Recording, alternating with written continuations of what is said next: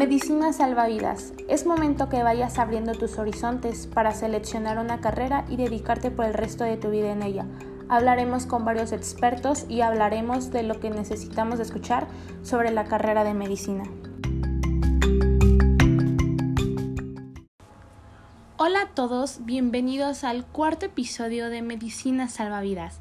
El día de hoy haremos algo completamente diferente ya que realizaremos una actividad llamada Zapatero a tus zapatos, de la cual consiste elegir una carrera en base a tus tres habilidades más destacadas.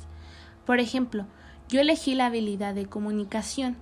Prácticamente en todas las carreras se necesita comunicación. En este caso decidí abrir más allá de mis horizontes e investigar la carrera de marketing, ya que se me hace una carrera super padre.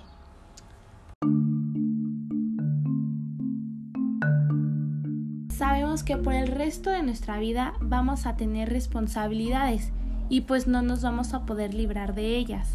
Así que las tenemos que hacer y atacar.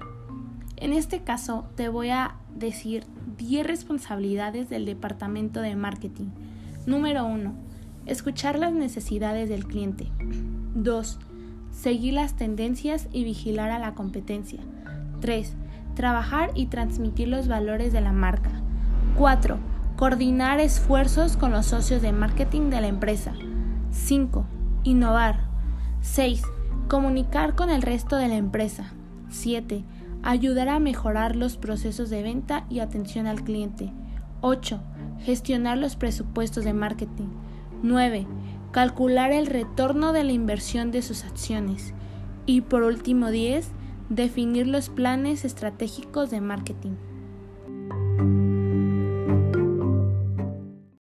Todas las carreras ofrecen especialidades y esto te ayuda a que tú te sigas innovando, a que tus pensamientos se sigan fortaleciendo con más información. Te voy a decir una de las cinco especialidades que marketing te ofrece. 1. Influencer marketing. 2. Social media marketing. 3. Marketing relacional. 4. Remarketing. Y 5. Game marketing.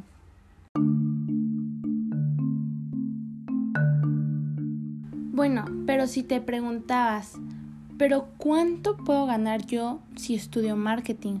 Ok, el salario marketing promedio en México es de 132 mil pesos al año, o bien 67.69 pesos por hora.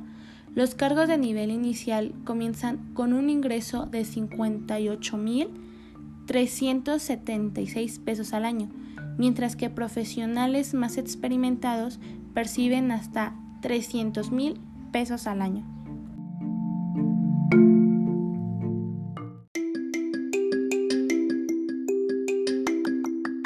Espero de todo corazón que les haya gustado y más allá de gustar, que se les haya hecho muy interesante esta información. Espero que ustedes también realicen esta actividad y nos vemos para el próximo episodio. Muchísimas gracias.